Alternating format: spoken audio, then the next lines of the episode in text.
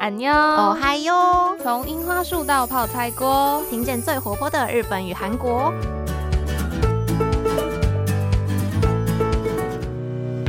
有了不难妞，苏静你的。最近因为疫情的关系，大家应该非必要时候都乖乖待在家里面吧？那不知道大家在家里的时间变多之后，都会做什么事情来打发呢？像秀智自己就是利用这些时间看了非常多的韩剧，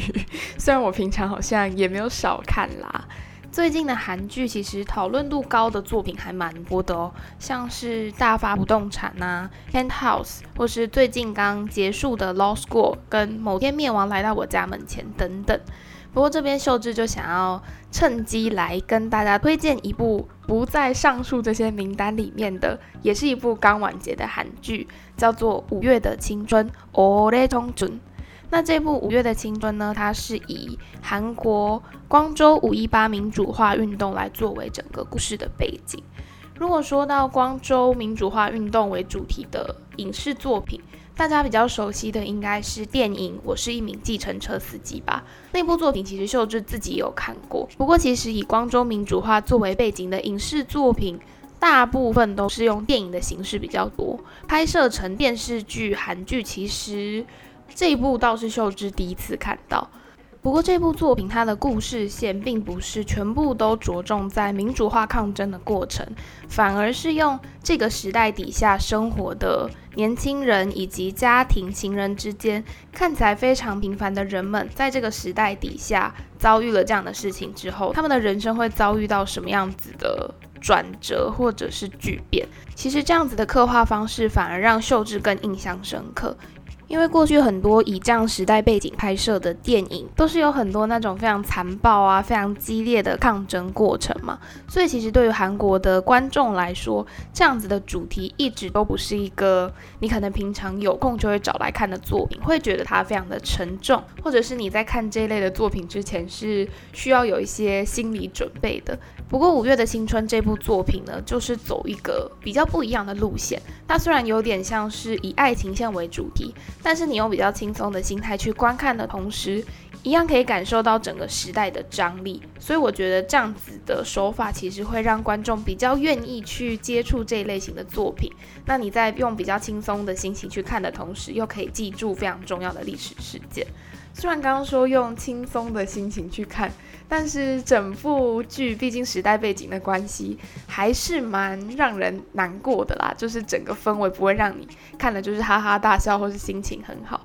还是免不了有一些沉重的部分。像秀智自己看的时候，就默默掉下蛮多眼泪的。但是因为这部戏的时代感营造的很好，加上主演李道宪啊、高敏世啊等等的演员都非常会演，真的是每一集看都觉得这四位主演分别都有自己很出彩的地方。所以我觉得剧本跟演员相辅相成之下，真的是一部还蛮值得大家花时间去看的作品。而且它的集数也只有十二集，所以相对其他篇幅比较长的韩剧，算是比较不需要花太多的时间就可以把这部作品好好的欣赏完。诶，不过说到这边，好像会以为这一集可能是什么居家防疫期间韩剧推荐之类的主题，但其实不是啦。言归正传，还是要回到今天这一集想要跟大家分享的内容。那相信大家在家里啊，你开着电视，新闻就是会一直播一直播嘛。虽然秀智平常不是很常看电视的人，不过最近就看到不少身边的朋友都会说啊，他们想要少看一点新闻，不然心情很容易受到影响。尤其现在疫情期间呢，打开新闻动不动就是今天又是几百人确诊啊，哪里爆发群聚，或者是疫苗不足等等的问题。那刚刚上述这几点之中，现在讨论度最高，也是大家最关心的，应该就是疫苗了吧？闲聊了这么多，终于进到今天的主题了。其实和欧美国家相比呢，台湾现在的疫苗数量是蛮不足的，所以连带施打率也是非常低的状态。那不止台湾，非常多的亚洲国家其实都面临一样的问题。所以今天就打算来跟大家分享近期韩国的疫苗施打政策以及一些相关的新闻。其实从五月中台湾的疫情开始变严重之后啊，秀智就发现，在媒体或者是社群平台上面，常常看到韩国跟台湾被放在一起做比较。不知道大家有没有这样的感觉？不管是疫情的状况啊，或者是政府的处理方式等等。虽然我是不太知道为什么总是会常常被放在一起比较，但前阵子我自己就看到蛮多的新闻或是文章标题是借鉴韩国疫情等等台湾人可以做的事这类的文章。不过，可能我想应该是因为有一些疫情爆发的状况有些类似吧。不过，毕竟国情还是有很多不同的地方，过度的比较其实也没有太大的意义啦。就希望大家看到类似报道的时候，不要太受到影响。我们还是做好分内自己可以好好遵守的防疫规范，一起等待疫情好转的那一天到来吧。那终于要正式进入本周的主题了。疫苗施打的这件事情啊，大概是去年十二月左右由欧美国家率先开始实施。那韩国大概是在二月左右才开始有施打疫苗这样子的动作。一开始大家可能有耳闻，韩国的接种率是非常非常低的。从接种第一天起，过了四十五天之后，全国的施打率只有百分之二点二二。那这个数据我们可能会没什么感觉嘛？相较于世界其他国家，在这样子的时间区间内，接种率大概是落在百分之四到百分之三十八不等，所以韩国的二点二二帕是低于世界的数值的。那前期为什么接种率会这么低呢？主要的原因还是被归咎在南韩政府没有很确切的控管他们的疫苗数量，所以你就没有办法很有效率的进行疫苗实打的分配。再加上韩国拥有的疫苗几乎都是 A Z 疫苗，在三月开始扩大接种之后呢，就出现了民众接种 A Z 疫苗之后引发血栓死亡的案例。所以这件事情其实导致韩国的人民们他们接种的意愿没有很高，因为就想说，诶，这个疫苗是不是有点疑虑啊？打了之后可能会引发一些副作用啊，甚至是有人死掉之类的。所以那时候的整个社会氛围呢，是并没有在一个很积极、很正向去看待疫苗的情况。那随后一直到四月中旬左右呢，开始出现第一波接种率的明显成长。这时候，其实国际间呢，对于疫苗的整个报道也都趋于正面，像是某些国家领导人接种啊，或者是欧美国家的接种率节节攀升等等。韩国也开始出现一些药源接种疫苗的新闻。不过前期因为接种率很低啊，所以就常常被国际新闻，就是例如说彭博社啊，或者是 BBC 等等这些知名的欧美新闻来下标题说。韩国的疫苗接种率非常低，甚至低于非洲国家卢安达等等。那秀智自己猜想啊，是韩国的民族性可能不容许被这种标签贴着吧？就是他们也想说，天哪，我们现在在国际间的称号竟然是接种率低于非洲的国家这样，所以大家可能开始也对于接种疫苗提高一些他们的意愿。总之，就在各项媒体的报道风向之下，韩国的疫苗施打率终于开始出现成长。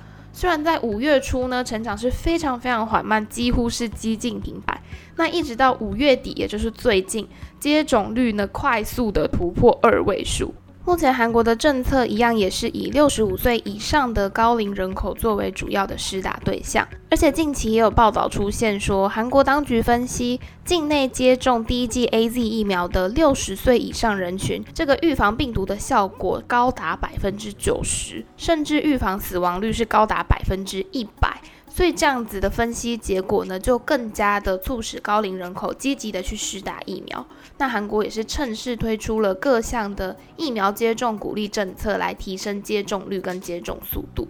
那这个鼓励政策的方面到底有什么内容呢？南韩政府就在五月底宣布，七月开始完成第一剂疫苗施打的人，在接种疫苗十四天之后呢，如果在室外行走移动是不需要戴口罩的。不过这样子的身份，你还是需要有接种疫苗的证明书才可以。那如果是完成两剂接种疫苗的人，或者是完成一剂交生疫苗接种者，则不会受到五人以下聚会的规定。那因为现在韩国的防疫政策呢，一样是禁止五人以上的室内聚会，所以在七月之后，如果你是完成两剂疫苗接种的人，就不会受到这样子的人数限制。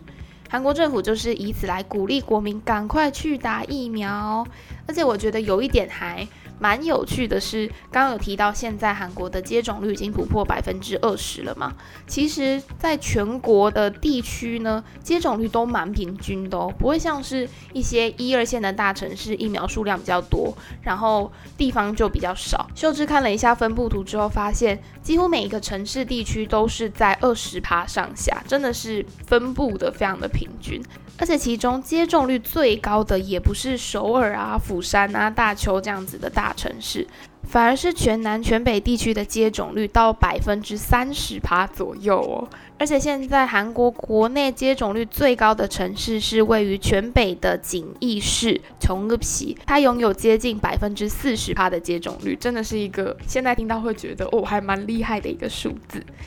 那确实有蛮多人会受到刚刚讲到的鼓励接种政策，然后赶快想要去打疫苗。毕竟呢，对于韩国人来讲，他们非常非常重要的节日中秋节也没有剩多久了嘛。今年是在九月二十一号，所以如果呢你在这之前完成疫苗的施打，那你就不会受到家庭聚会人数的限制，在中秋节的时候就可以好好的跟家人相聚了。所以我觉得这个对于韩国人来讲，应该是蛮大的一个诱因。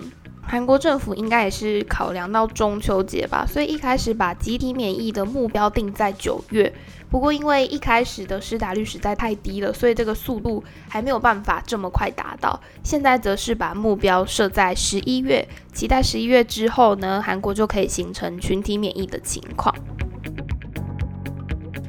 那么韩国在最近可以快速提高接种率，除了有这样子的正面的报道舆论以及鼓励政策之外呢，最基本的条件其实还是你的疫苗数量要先足够让人民施打，才有办法达到高的接种率嘛。那这个部分呢，就不得不说到五月二十号南韩总统文在寅访问美国这件事情了。其实这一次的访问呢，都被外界称作是文在寅到美国去进行跟疫苗有关的谈判。那其实谁也想不到，在疫情时代之下，疫苗就变成了是政治外交跟观光的手段跟诱因。现在真的是觉得，嗯，在疫情时代下，什么事情都有可能发生。那韩国呢，是在上周得到美国援助的一百万剂交生疫苗，主要是先提供给国防外交人员做施打。除了得到美国的援助之外呢，韩国也是全亚洲第一个拿到莫德纳疫苗代工的国家。其实先前莫德纳一直不愿授权给其他工厂来制作。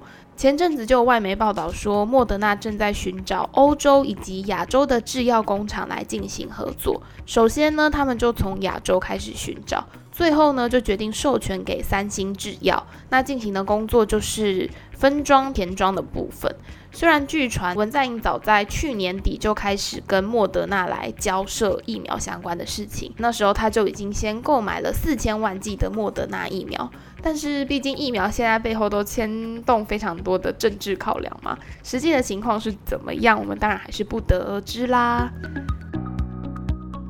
结束了目前韩国的疫苗现况以及相关的政策之后呢，最后想要来跟大家分享的是近期在韩国爆发的大邱水货疫苗之乱。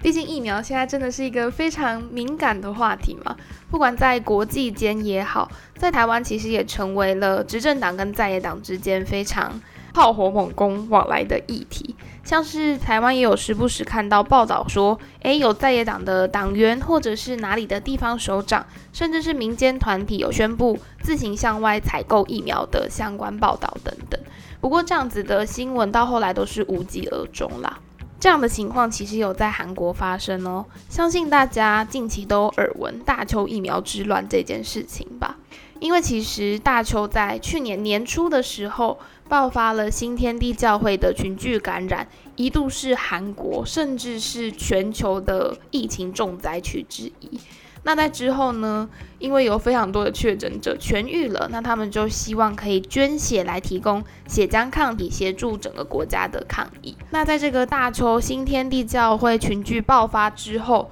为什么大邱又会再度登上新闻版面呢？就要说到这场疫苗之乱的始末了。一开始会被大家开始热烈的讨论，是因为在六月一号的时候，韩国的东亚日报头版就刊载了。非常大的标题说，大邱市呢，他们接洽到了六千万剂的辉瑞疫苗，要提供民众来施打。那这个新闻一出，当然是引发热烈讨论啊！毕竟六千万的剂量是非常多的，而且还是由一个地方政府去获得。到底是发生什么事情呢？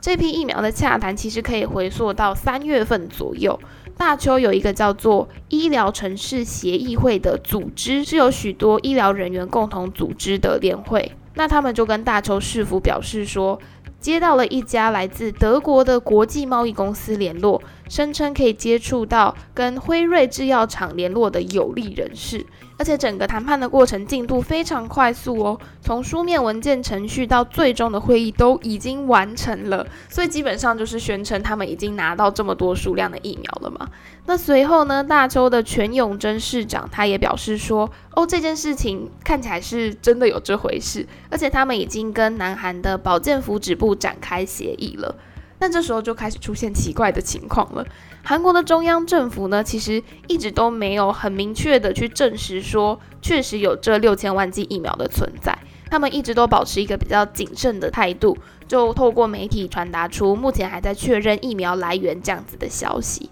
那舆论也开始质疑啦。现在世界疫苗呢，尤其是亚洲国家供应都是非常紧张的一个情况。到底凭什么大邱市会有能力在这么短的期间突然冒出六千万剂的疫苗呢？而且这样子的数量已经可以足够让南韩所有的人口来施打了。其实就算是没有特别了解政治啊，或者是现在疫情情况的人，也都会觉得这个情况还蛮不寻常的吧。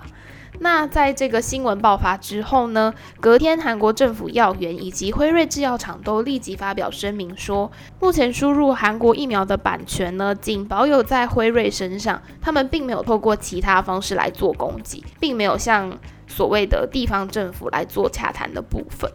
前面提到的这个神秘的德国国际贸易公司，则是被查出来，他们的提案其实是没有合法的。那在韩国中央政府跟大邱市府的攻防维持一阵子之后呢，政府跟辉瑞就纷纷表明说，这个疫苗的采购计划一定是有问题的，所以舆论就开始导向大邱市府，他们就面临了，诶，是不是有伪造疫苗这样子的事情呢？承受了非常大的压力。那随后他们的态度也是急转直下，因为一开始大邱市长其实就是蛮信誓旦旦的，一直表示说大邱市非常积极的想要协助疫苗的数量问题，然后也有所作为。但就在面临极大的压力之下，大邱市府的态度也是直接一个急转弯。市长就在六月八号公开道歉，说过程中可能有一些不周查的地方，才导致这样子的混乱出现。但是呢，大洲市长并没有详细的说明这个疫苗的具体通路到底是什么。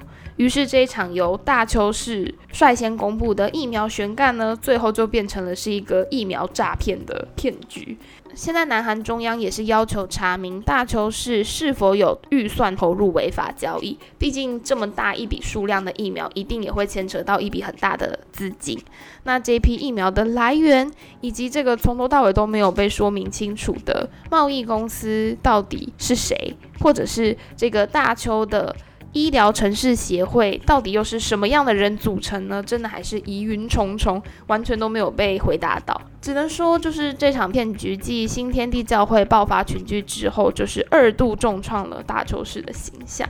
那听完这样子的新闻消息之后，其实到底真相是什么，我们真的没有办法得知嘛？毕竟都只能透过新闻媒体报道啊，或者是得到一些片面的资讯来判断现在的情况到底是怎么样。我们唯一能做的呢，就是你可以选择不要去看，或者是看完之后就不需要跟着随之起舞吧，不需要煽动舆论啊，或者是做太多过激的反应。我想这应该是现在这个期间。非常多不安跟忧虑的情况下，我们能做的最好的反应就是保持我们的客观跟理性，然后继续维持遵守防疫规范的这样子的状态，就是跟大家共勉之吧。毕竟现在跟疫情相关、跟疫苗相关的消息跟新闻总是。会牵扯到很多复杂的因素，也会很容易影响到大家的心情，所以这个部分真的是可以感同身受，但也希望大家可以保持一个比较健康一点的心态。那今天呢，就是简短的跟大家介绍了一些现在韩国的疫苗政策以及疫情的状况，还顺便补充了一些跟大邱疫苗之乱有关的相关资讯。算是第一次做这种比较具有时事性跟争议性的主题，不知道大家觉得怎么样呢？可以给我们一些不同的反馈，或者是对于韩国的疫情以及其他的事件有什么详细想要认识的，也可以再跟我们说。那当然不止韩国，像是日本相关的疫情状况啊，或者是跟日本奥运等等有关的详细内容，如果大家有兴趣的话，也都非常欢迎跟我们来做讨论。那这边秀智就会赶快联络杰伊，请他制作相关的内容来跟大家分享。那今天的节目就在这边进入尾声，也请大家记得去追踪我们的 Instagram，按赞脸书粉丝专业，这样才不会错过最新的节目资讯哦。那我是秀智，安妞。